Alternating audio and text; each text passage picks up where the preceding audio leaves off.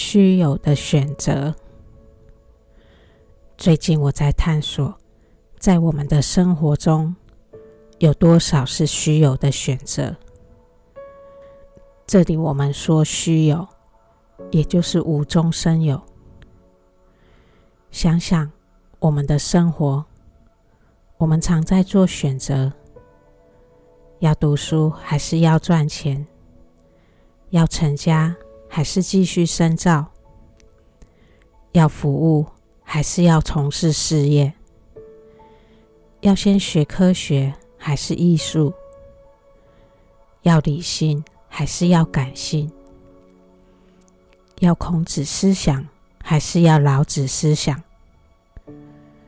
世界的思考方式，往往是把原本一体的东西，就在选择间开始把它分割开来。从这里。我们就不难想象，为什么今天人类很难把宗教里的上帝教导看作是人生追求的一部分。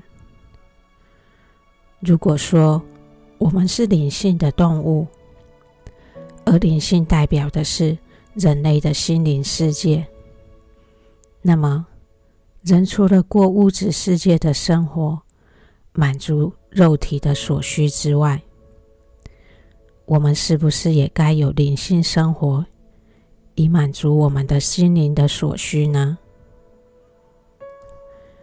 再试着想想，为什么有这么多学说？学说的提倡者的用意是什么？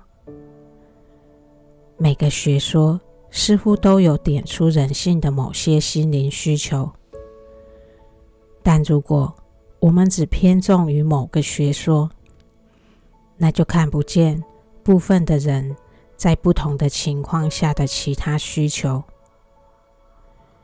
偏见从何而来？不就是我们用自己的有限经验与认识去认定他人的需求吗？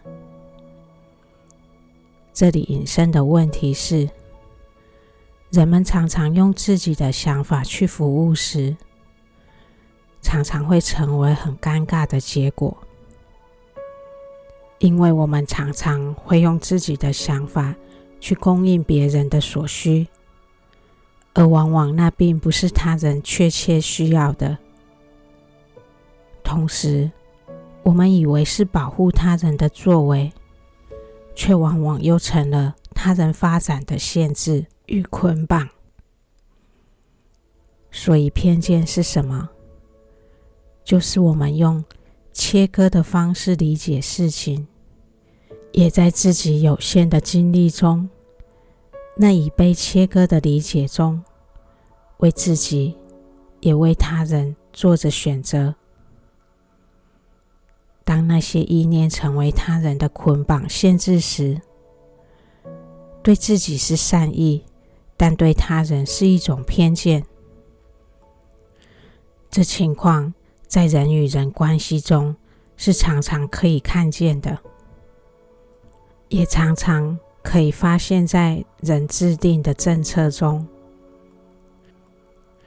所以，若我们感觉到被误解，我们以为他人有企图心，或他人持着不同的意见，我们又落入两难的选择，等等。我们看不清整个事情的实在，是因为我们只看见表面现象，却不能理解人心所致。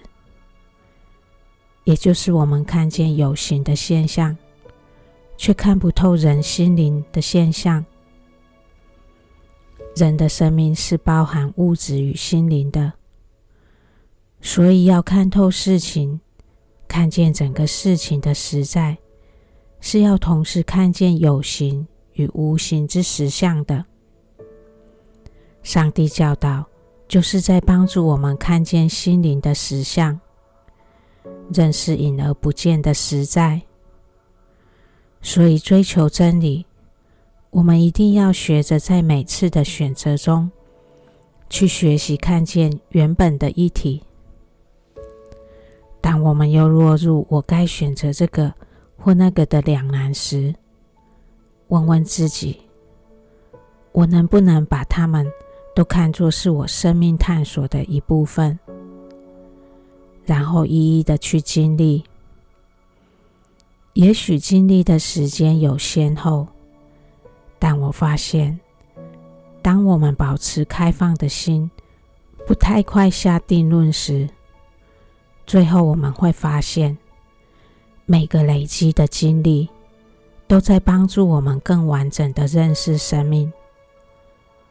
我也是因此发现，孔子思想与老子思想本不应该被分为两派的，因为孔子思想强调的是人与人的关系，而老子思想则是帮助人认识人。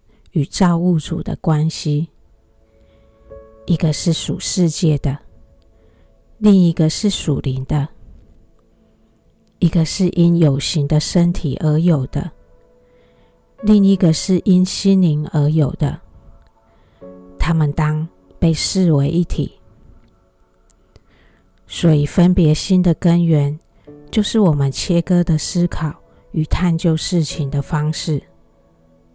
说这个世界是虚幻的，也就是我们在这些切割中，以虚有的选择在经营着自己的生命。遗憾的是，若我们未能进入心灵的探索，我们就只活在虚有的选择中，而无法看见身心灵的一体实在，活出生命的实际，追求神。